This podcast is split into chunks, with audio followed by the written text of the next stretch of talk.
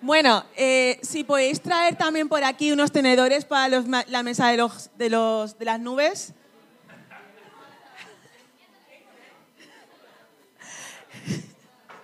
Eh, bueno, ha sido duro. Ha sido duro ver, ver que algunos os llevabais, bueno, no sé. Pero ¿estáis todos felices por el resultado? ¿Cuál es el, cuál es el postre que más envidiáis? El cheesecake. ¿Y, el, y, los, ¿Y los cupcakes de zanahoria no? Están buenísimos. Bueno, buenas noches, bienvenidos a una noche más del encuentro. Yo sé que Jess, bueno, Jessy no, Andrea os ha dado ya bienvenida, pero como normalmente yo lo doy también, pues me, si, no, si no lo digo, se me queda ahí. Eh, la espinilla del corazón. Eh, hoy estamos, en el mes de gratitud, así que yo voy a empezar. A ver, ¿cuál es mi... Uf, había- esto sí que lo había pensado, pero no me acuerdo. ¿Cuál es mi motivo de gratitud? Bueno, estoy muy, muy, muy contenta por el campamento este fin de semana. Estoy súper contenta, lo pasamos súper bien. Estoy contenta por el cansancio que tengo. Eso significa que ha sido bueno. Han sido unos, buenos, unos días de mucho tute, pero estoy contenta. Y también estoy contenta de que estéis. Ha sido demasiado motivo de gratitud, pero estoy contenta de que estéis aquí hoy. Así que bueno, ese es mi motivo de gratitud. Eh, esta noche voy a contar varias historias, ¿vale? A mí me encantan las historias. Así que necesito que estéis preparadas, preparados para ellas, ¿vale? Quiero que empecéis a ver, levantando la mano, los que tengáis hermanos. A ver, hijos únicos. ¿Hay, hay algún hijo único aquí? ¡Wow! Dani lo dice como sí, yo. Por la gracia de Dios, soy hijo único. No, no. Vale, ¿cuántos de vosotros os habéis peleado alguna vez con ellos? Peleado. Sí, o discutido, tal cual. Mira, discutido sí. Mira, yo cuando tenía unos 14 o 15 años, eh, me peleé con mi hermana, pero me peleé a tope de caldera. Normalmente siempre nos peleábamos por, eh, por la ropa, porque ella me robaba a mí la ropa, yo se la robaba a ella, y eso me daba una rabia horrible. De hecho, hoy todavía lo sigue haciendo, me da una rabia ir a mi armario, mm, buscar un, algo, y buscarlo, y buscarlo, y buscarlo, y entonces le llamo y le digo, oye, ¿tú de casualidad has visto mi jersey gris? Ah, sí, lo tengo yo. Me da, o sea, me pone enferma.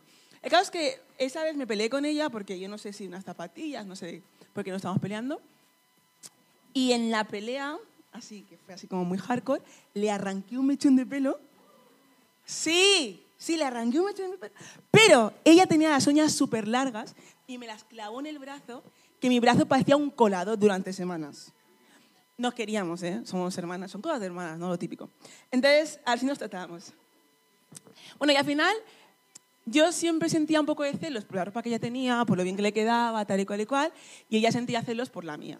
Entonces, en lugar de haber pensado, ostras, mira qué camiseta más bonita tengo, a lo, mej- a lo mejor se la puedo prestar a Debo, tal cual cual, o, pensar, me encanta la falda que lleva, a lo mejor me la puede dejar un día, no, entonces nos preferíamos eh, robarnos la ropa y luego pegarnos y esas cosas. Bueno, cosas de hermanas. No sé si vosotros os habéis, habéis arrancado el pelo, estas cosas, no sé. Entonces ahora vamos a hacer, voy a proyectar unas preguntas aquí en la pantalla y vais a tener tres minutos para hablarlas por mesa y luego ya, si tenemos un poco de tiempo, a lo mejor me podéis dar vuestras conclusiones. Así que ya, tres minutos. Bueno, bueno, bueno. Es- os veo súper animados en vuestras historias de hermanos. Está. Hay algunos a los que les he visto como súper intensos, estaban rememorando la discusión con sus hermanos.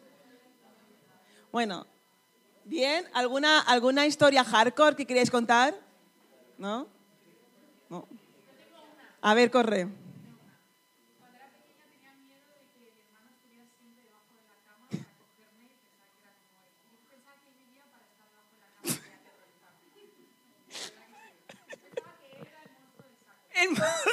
Saco.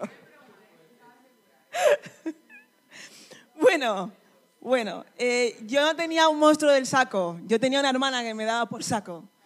Entonces, vosotros, espero que vosotros no le arrancaseis el pelo a vuestras hermanas o a vuestros hermanos o que no le tiraseis de los pies a vuestros hermanos en la cama. Pero bueno, yo no sé cuántos de vosotros habéis sentido celos por el postre.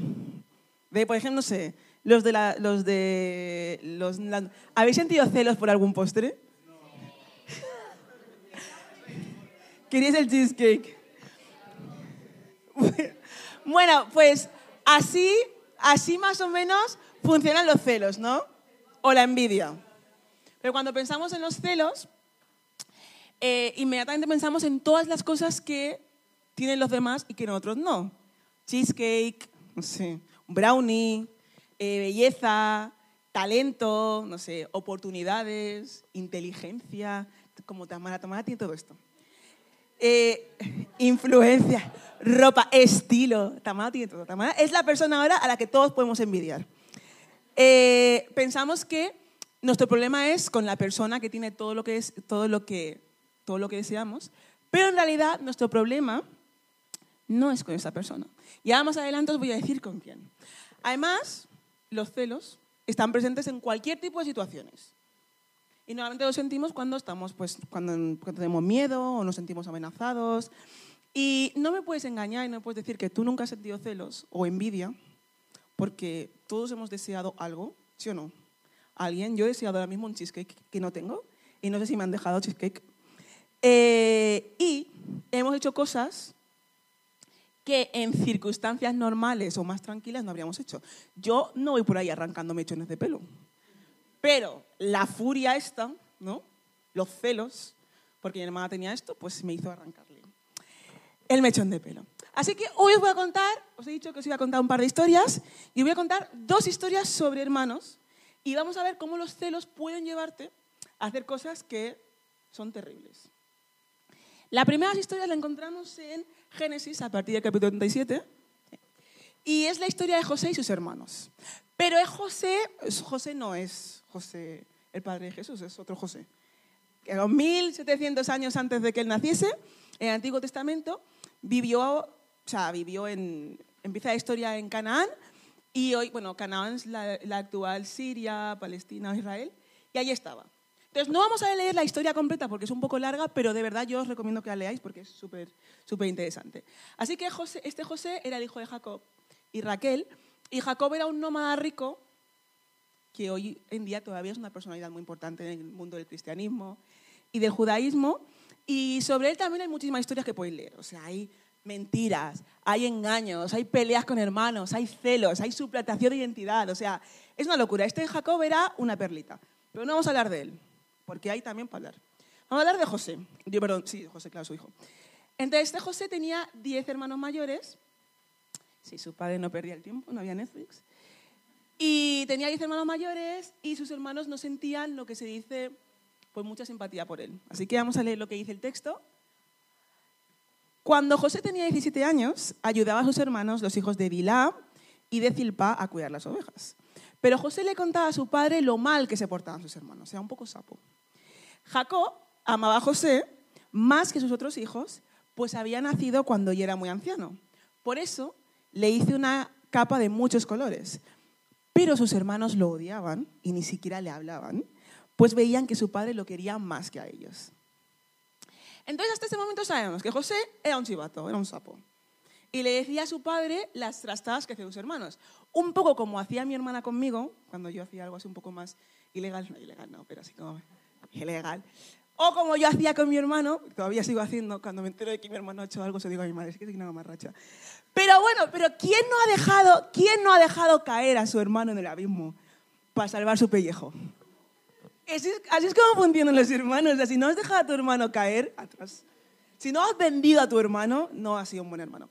Entonces, los hermanos de José estaban hasta las narices porque era el niño bueno, el perfecto, el chivato, el que tenía los sueños, unos sueños misteriosos, el que parecía que tenía un futuro esplendoroso delante de él.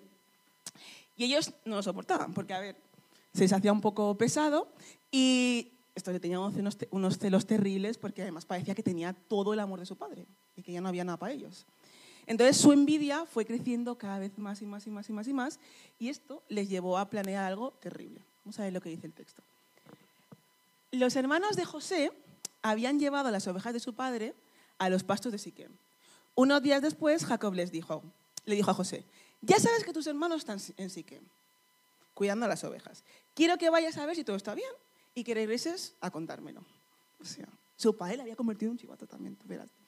Sí, papá, enseguida voy. Claro, este tampoco se pensó mucho. José salió del valle de Hebrón y llegó a Siquem, pero no encontró a sus hermanos por ningún lado. Y poco después lo encontró un hombre y le preguntó, ¿qué andas buscando? José respondió, busco a mis hermanos y a sus rebaños, tal vez usted pueda decirme dónde están. Y aquel hombre contestó, hace días que se fueron, alcancé a oír que se iban a Dotán. José siguió buscando a sus hermanos y allá los encontró. Cuando ellos lo vieron acercarse, antes de que él llegara a donde ellos estaban, se pusieron de acuerdo para matarlos. Y unos otros se decían, vaya, vaya, aquí viene ese gran soñador. Vamos a matarlo y a echarlo en uno de estos pozos. Y diremos que algún animal feroz se lo, comió. Ya vamos a ver si se cumplen sus sueños. ¿Cómo te quedas? O sea, al lado de esto, arrancarle un mechón de pelo a tu hermano parece casi una caricia. O sea, mi hermana tenía que agradecerme que no la tira a un pozo, ¿sabes? Entonces, la historia continúa, pero así como long story short, estos chicos deciden que, ¿cómo vamos a matarle? Mejor lo tiramos a este pozo y así que se muera aquí. No, hombre, no, mira, por ahí viene un esclavista. Así que lo vendieron como esclavo eh, y este hombre se lo llevó a Egipto y allí trabajó como esclavo. Y su historia está llena de plot twist, de verdad tenéis que leerla. Porque acaba siendo el jefazo en Egipto, luego lo meten en la cárcel por un crimen que no ha cometido, luego acaba saliendo, bueno, un montón, un montón de plot twists. Tienes que leerlo. Y los hermanos vuelven a casa y dicen, ay papá, no te lo vas a creer, que se ha comido un animal muy chungo a tu hijo, no ha dejado ni los huesos, mira la capa se lo ha comido, pero ha dejado la capa, tal, mira, no sé qué. Entonces, claro, imagínate, Jacob estaba, ¿cómo estaba? Se le había roto el corazón porque, claro, su hijo favorito se había muerto. Muy triste. Lo que sí que vemos aquí es que los celos pueden hacer que iramos a otras personas que no lo merecen. Porque, a ver, es normal que los hermanos de José sintiesen celos, que estuviesen dolidos, que se sienten heridos, porque sabían que nunca iban a ser tan amados como, por su padre como lo era José. Es normal. O sea, si sabes que tu, padre no te va a amar nunca como ama a tu hermano pequeño o a tu hermana, es que es, es muy duro. Eso es muy fuerte. No sé si vosotros sabéis que vuestros padres quieren más a uno que a otro. A mí me quiere más mi madre, pero bueno, sí. Está bien. Estamos en la tercera semana de la serie de los invasores. Y ya sabéis que aquí estas últimas semanas hemos estado viendo cómo hay cuatro elementos que invaden nuestro corazón, que bloquean nuestra vida, que se quedan atascados aquí dentro y que envenenan nuestras relaciones y que afectan negativamente a nuestra fe y a nuestro carácter. ¿Os acordáis de estos elementos? La ira, muy bien, otro. La culpa, la culpa. Los celos que vamos a ver hoy y la semana que viene Jessie nos va a hablar de la avaricia, la avaricia que tampoco hemos sentido nunca aquí nadie avaricia. Hasta el momento hemos hablado de la ira, ¿no? Este enfado descontrolado que hace que te hierva la sangre, que, quieras acabar con todo y con todos, que hace que vayas poniendo muros alrededor de tu corazón y para impedir que las personas te hagan daño, pero lo único que estamos haciendo es impedir amar a otros y perdonarlos. Entonces la ira dice que alguien me debe algo, por haberme ofendido. También hemos visto la culpa. La culpa es este sentimiento de haber hecho algo malo, ¿no? de, o, de haberte, o de haber traicionado tus propios valores, tus propios principios, o de haberte equivocado. Y la culpa dice que yo le debo algo a alguien. Y um, vimos la semana pasada que la mejor forma de combatir la culpa es a través de la confesión, es decirle a la persona, oye, te he hecho daño, perdóname. ¿no? Es que alguien te perdone o también incluso aprender a perdonarte a ti mismo. Y esto es un poco duro. Yo creo que esto es lo más difícil, a veces perdonar a nosotros mismos. Veis que con cada invasor, estas últimas semanas, hemos visto una forma de, o sea, el hábito o la solución para combatirlo. Entonces, esta semana vamos a estar viendo los Los celos, claro, los celos, me ha olvidado. Entonces, cuando empecé la charla, he empezado diciendo que normalmente pensamos que los, los celos se limitan a un tema entre la persona a la que envidio, la persona que tiene algo que yo no tengo, la persona que tiene algo, que tiene lo que yo deseo, y yo. Pero, en realidad, lo que los celos dicen, aunque nunca te lo hayas planteado, es que Dios me debe algo a mí. Y te voy a explicar. Porque la verdad es que Dios, cuando digo, pues también puedes pensar que es la vida, o el universo, o los Reyes Magos, o un ratocito Pérez. Porque Dios podría arreglar la disparidad. Eso es lo que habrás pensado alguna vez, que Dios podría arreglar la disparidad en tu entorno. Entonces, lo que le dado al otro, también podría haberte dado a ti, ¿sí o no? En el caso de José y sus hermanos, podría haberle dado su padre una capa de colores a todos ellos. Pero solo se había dado uno. Entonces, ellos deseaban también esta capa. O deseaban también la condición, que la condición especial que tenía José ante su padre. Y esto nos pasa en diferentes contextos, no solamente entre hermanos. Pero porque vamos por ahí, vemos a la peña que tiene cosas que nosotros deseamos y también pensamos que, oye, yo también me las merezco, ¿no? Soy buena persona, no le hago daño, daño a nadie. Y yo hoy voy a ponerme un poco sincera, voy a dejar salir a la celosa o la envidiosa que hay dentro de mí, pero no os alarméis, es por, con fines meramente didácticos, ¿vale? Entonces, os decía que podemos experimentar celos de muchas formas. No sé si alguna vez no se piensa en, en esta amiga que te cae muy bien, que la quieres mucho, que lleva estos vaqueros que le quedan súper bien y tú te los pones y te quedan me, ¿no? Como, eh. Y la miras y dices, es que no es justo. Es que come todo lo que quiere, no hace ejercicio. Y luego miras que es un pibón. Y yo aquí matándome que con solamente ver un cheesecake he engordado cuatro kilos. O no entiendes que tu colega, que es medio feucho, pueda ligar tanto. Que pueda tener una novia tras otra. Y tú, que eres súper dulce, súper comprensivo, súper amable, súper detallista, deconstruido, eres un súper aliado, tal y cual, no puedes tener ni una sola cita. Es que no justo. ¿Sabes? Y sabes que no tendrías que sentirte así, porque claro, o sea, sabes que estas emociones mm, se pueden interponer en tu relación con, con tus amigos y puedes incluso decir, tía, me encantan cómo quedan esos vaqueros, te quedan súper bien. O puedes decir, ostras, ¿sabes qué, tío? Mm, me alegro de que hayas quedado con esta chica, es súper maja, ¿eh? Pero en realidad, en realidad, esos sentimientos están allí siempre presentes. No puedes dejar, no puedes dejar a un lado el hecho de que ellos tienen algo que tú no tienes. Una pareja, unos pantalones que le hacen le hacen un culito de infarto, una talla 36, claro, un coche, una casa, un pasaporte español, una personalidad súper carismática, eh, muchos followers en Instagram. A mí esto no me pasa, ¿eh? una familia sana, una infancia fácil, un futuro brillante. Y vamos a admitirlo ahora que estamos todos aquí en confianza. Muchos de nosotros creemos que si Dios nos hubiera cuidado como cuidó a estas personas a las que envidiamos, nuestra vida sería muchísimo más fácil.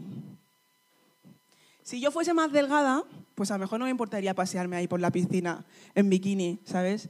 y no ponerme la toalla y decir, ostras, que se me va a ver la celulitis a tope. Ostras, esta lorza que se me sale. O si yo fuese más inteligente, seguramente habría sacado mejores notas y habría entrado en la carrera que yo quería entrar. No sé. Si hubiera tenido una familia menos disfuncional o menos problemática, a lo mejor no sería tan desconfiada como a veces suelo ser. O sea, no sé, ¿en qué estaba pensando Dios cuando hizo las cosas como las hizo? Entonces, nuestro problema no es con la persona que tiene lo que deseamos, nuestro problema es con el jefe, con el de arriba, que, que, creemos que está en deuda con nosotros, que nos debe algo a nosotros.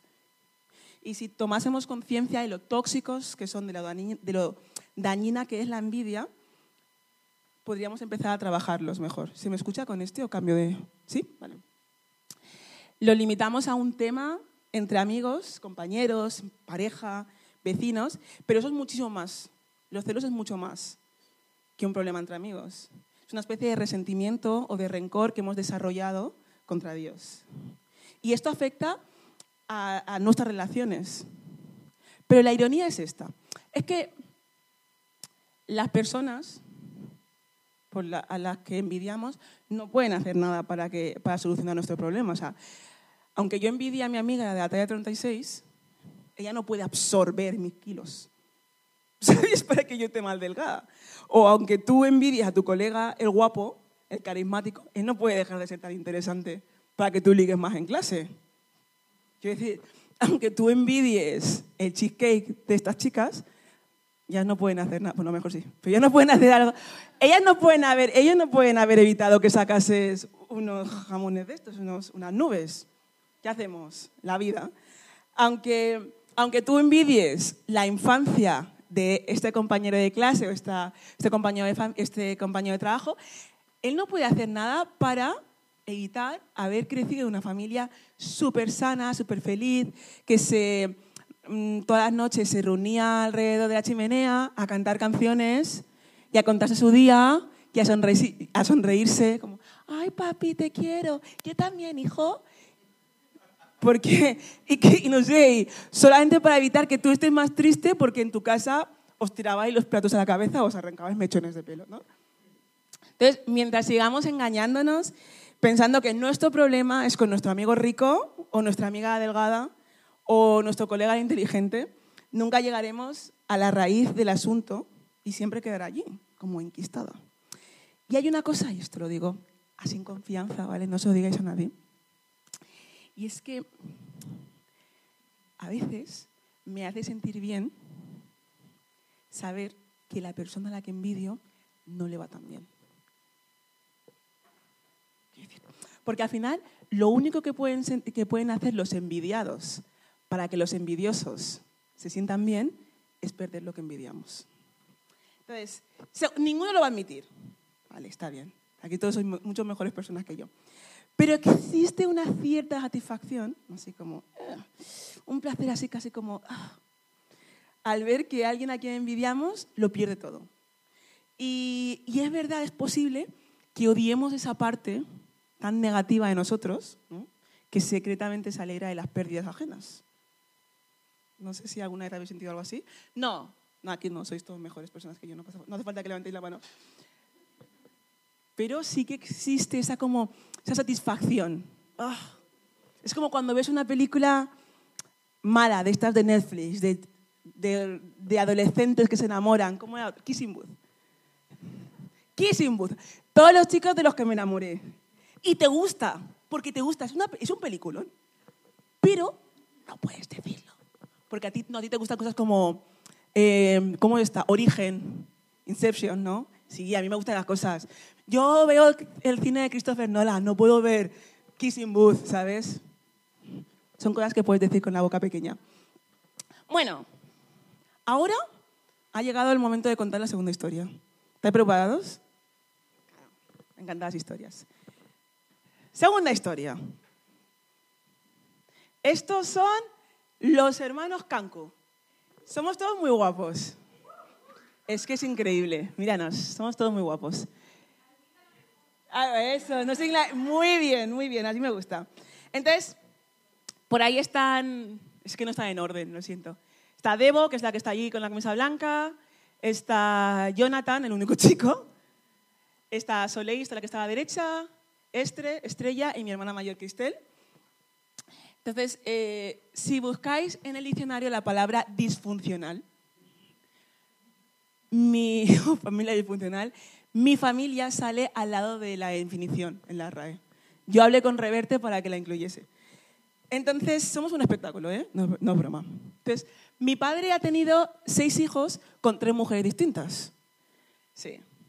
¿No, no, había Netflix? No sé. Había televisión, pero no lo veía mucho, no sé. Siguiente. Entonces, voy a explicar un poquito cómo funciona esto. Papá es mi, mi padre, claro. No, es el tuyo, el mío. Y, y, papá tuvo a Cristel, que es mi hermana mayor, y la tuvo con una mujer, ¿vale? Era, era, un poco era bastante joven mi padre. Pero luego papá se casó con mamá y tuvo a tres hijos. Arminda, Debo, Débora y Jonathan. A Debo y a Jonathan los habréis visto aquí, por aquí alguna vez. Y luego papá tuvo a dos hijas más, Estre y Soleil. Estre y Soleil, mi padre estaba casado con mi madre. Estre y Soleil son más pequeñas que yo, pero más mayores que Debo. Mm, sí, mm, sí, lo vas pillando, ¿no? Sí, pues explícale cuando, cuando tienes seis años en el colegio, ¿qué es esto? ¿Cómo funciona esto? Mamá, no entiendo, es que no me salen los números, las cuentas. Bueno, cuando era mi madre, ya lo entenderás, hija, ya. Y luego cuando, ¡ah! Claro. Bueno, cuando yo era pequeña, mi hermana mayor, Cris, Cristel, pues ella vivía en, entre Landa, París, donde estuviese su madre en ese momento. Pero mis hermanas Soleil y Estrella, las de abajo, vivían aquí en Valencia, ellas nacieron aquí en Valencia.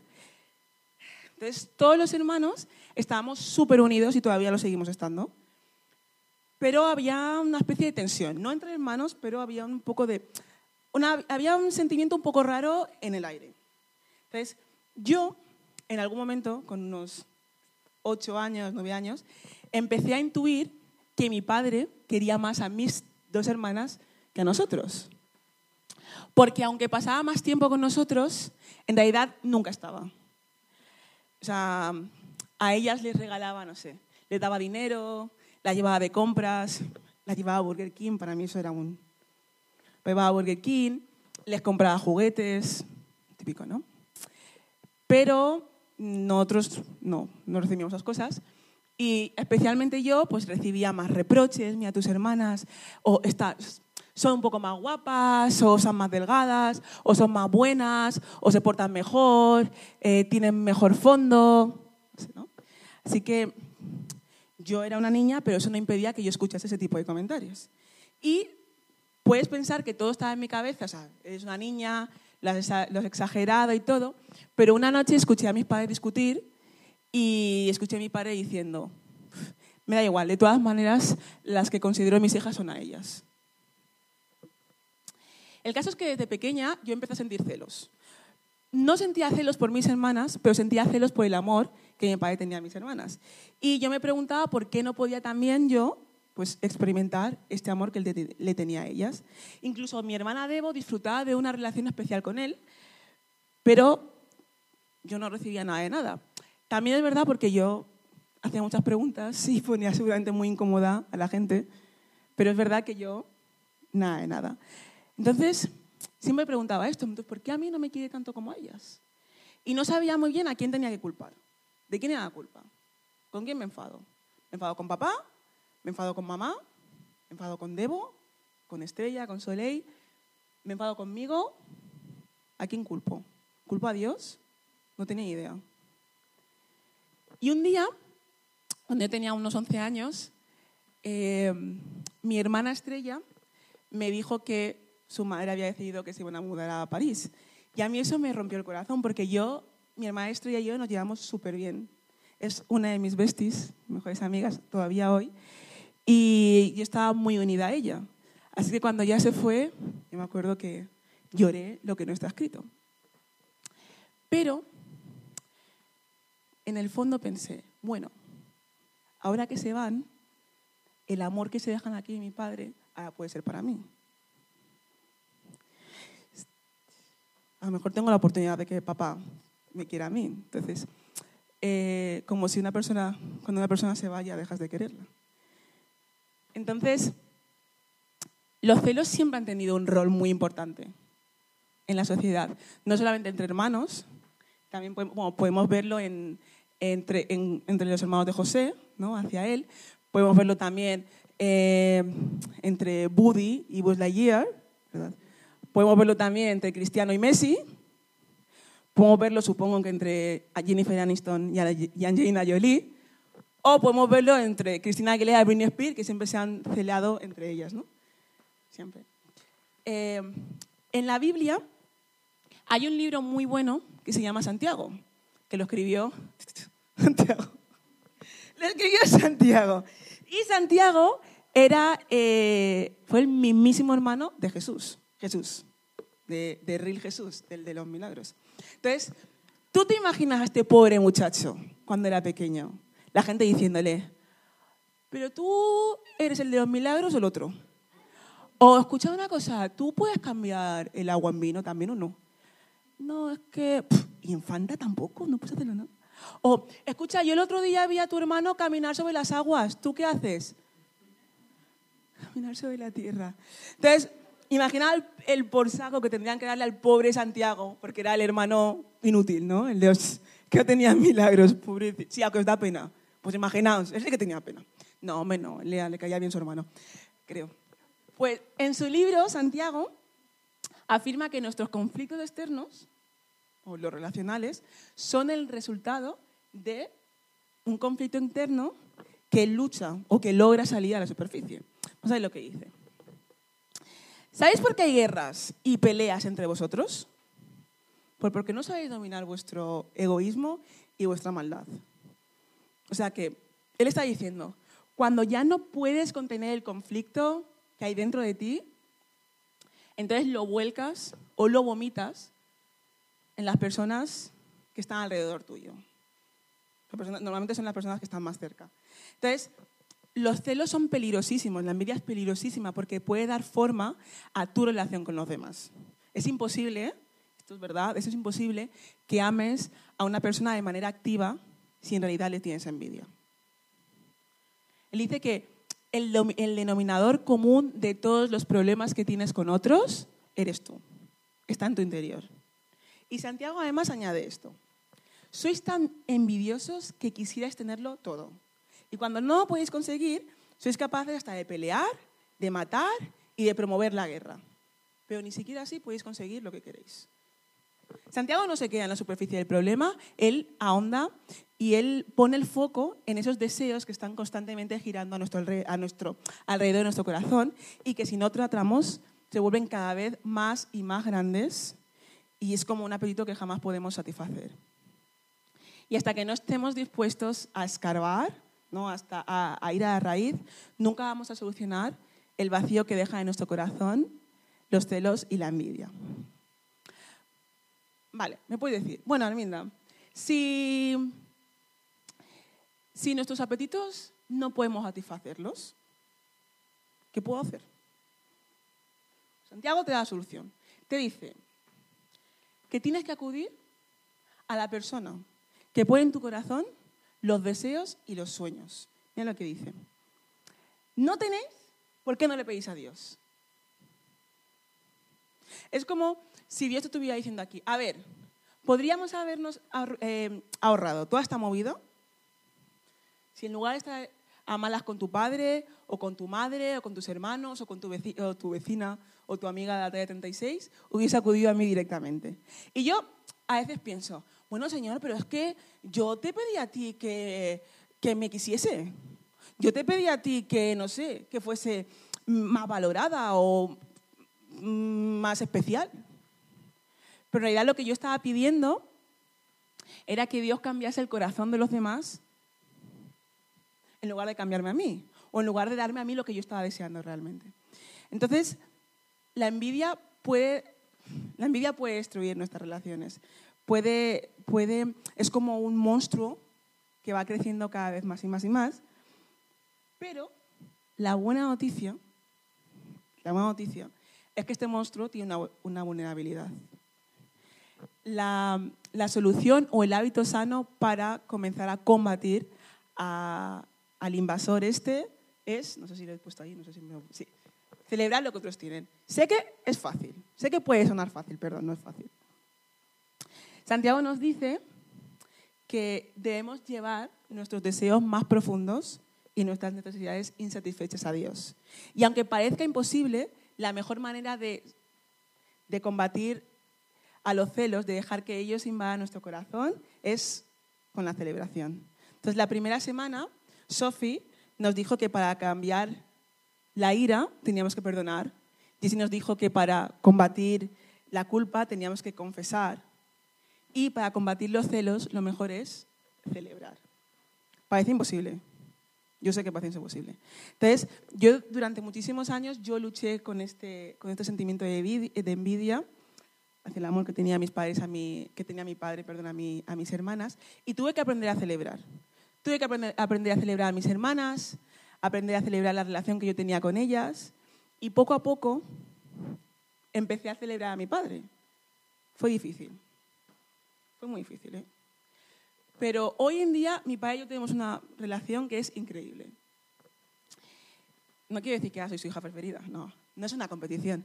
Pero eh, mi, padre es, mi padre es la persona a la que llamo, la primera persona que llamo cuando tengo algún problema y siempre me da consejos súper buenos. Y él es el, el, primero que me felicita por mi cumple, porque sé, claro, quiere competir con mi madre, a ver quién me felicita antes. Y él y yo pasamos horas y horas hablando, paseando, mirando escaparates y pasamos muchísimo tiempo de calidad. Y a veces cuando, cuando pienso en la situación, o sea, pienso que mi padre fue criado por un hombre abusador también, un padre ausente, machista, eh, autoritario, eh, distante, frío. Y mi padre nunca tuvo la oportunidad de sentarse con el suyo, a tener una conversación, a hablar de tonterías como yo sí que puedo hacer con él. Vamos a una, cafetería pija y nos hacemos los chulos y hablamos. Y eso me ha ayudado también a mí, y eso también lo celebro, a, a entender que en la mayoría de los casos las personas son como son por su pasado. Y también me ha ayudado a tener un poco más de sensibilidad, porque Siempre hay una razón para que las personas actúen como actúan. Y Santiago nos enseña que Dios nos da permiso para vomitar todas nuestras cargas, todos nuestros deseos, todos nuestros celos, nuestras envidias, nuestras ideas tóxicas en una conversación con, con Él sin filtro. Porque para Él es importante lo que sentimos y nuestras emociones y lo que estamos experimentando porque son, son importantes para ti, entonces también lo son para Él. Porque tú eres importante también para Dios. Y quiero terminar con una, con una última cosa que dice Santiago. Dice, todo lo bueno y perfecto que se nos da viene de arriba, de Dios. no siempre vamos a obtener lo que queremos. Nadie puede. Pero la pregunta que quiero hacerte es, ¿vas a seguir intentando satisfacer de todas formas tus deseos poniendo en riesgo tu relación con los demás o tu relación contigo mismo, o se las vas a llevar a Dios y vas a entregárselas a Él. Solo hay dos opciones en este camino. Una te va a dar paz y la otra te va a tener eternamente frustrado. Y aquí solo puedes elegir tú. Nadie puede elegir por ti. Yo quiero terminar esta semana lanzándote un, un reto. He dicho que la mejor forma de combatir los celos o la envidia es celebrando. Entonces yo te quiero pedir que, o te quiero animar a que hagas una lista con todas estas cosas. Nadie la ve, no, no se la a nadie si, si, no quieres. Eh, hace una lista con todas las cosas que tú envidias, con todas las cosas que están en tu corazón que te están quitando la paz, con todas las cosas que otros tienen y que tú no, con todas estas injusticias que tú crees que el mundo no te está dando, con todas estas cosas que crees que mereces y no estás recibiendo, y que, y que cuando termines se las vomites todas a Dios. Y a lo mejor nunca lo has hecho, a lo mejor no sabes cómo, a lo mejor, no sé, nunca te lo has planteado. Y puedes hacerlo de una forma súper sencilla, porque no, aquí no hay, ningún, no hay ninguna fórmula correcta ni adecuada para hablar directamente con Dios. Escribe esta lista, si tienes algún momento esta semana, hazla y luego dísela, todo, dísela cuéntasela todo a Dios. Como estuvieses haciendo una videollamada con tu amigo que está en Madrid, no sé. Yo te animo de verdad a hacerlo porque, porque cuando lo hagas será el primer paso para que venzas a este invasor tan cabezota y tan obstinado. Y yo sé que va a ser difícil porque a veces tenemos que pedir cosas o tenemos que dejar cosas que nos han herido o dejar cosas que, todavía nos duelen, que todavía nos hacen daño. Pero el primer paso para, para deshacerse de los celos es celebrar lo que otros tienen. Entonces pídele a Dios que te ayude también a celebrar lo que tienen tus amigos o tus vecinos o ese chico que te cae tan mal, que es más guapo que tú o menos guapa que tú. Eh, sé que no hacemos mucho, pero me gustaría orar. ¿Parece bien? Señor, te doy muchísimas gracias por, por, este día, te doy muchísimas gracias, Señor, por todo lo que haces. Te doy gracias por, por que siempre nos recuerdas em, lo bueno que eres también y, y, lo muchísimo que nos amas. Y yo te, yo te pido, Señor, que nos ayudes a recordarlo siempre, que somos especiales para ti, aunque la gente nos haga daño, aunque estemos heridos, te importamos y, te importan nuestros, nuestros sentimientos, nuestras emociones, nuestras tristezas, incluso nuestros celos y envidia.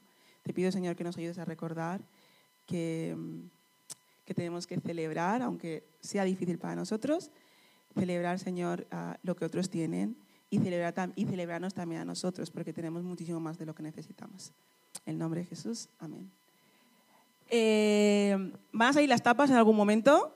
Así que quedaos por aquí, eh, hablad, jugad al ping-pong y muchísimas gracias por escucharme hoy, chicos.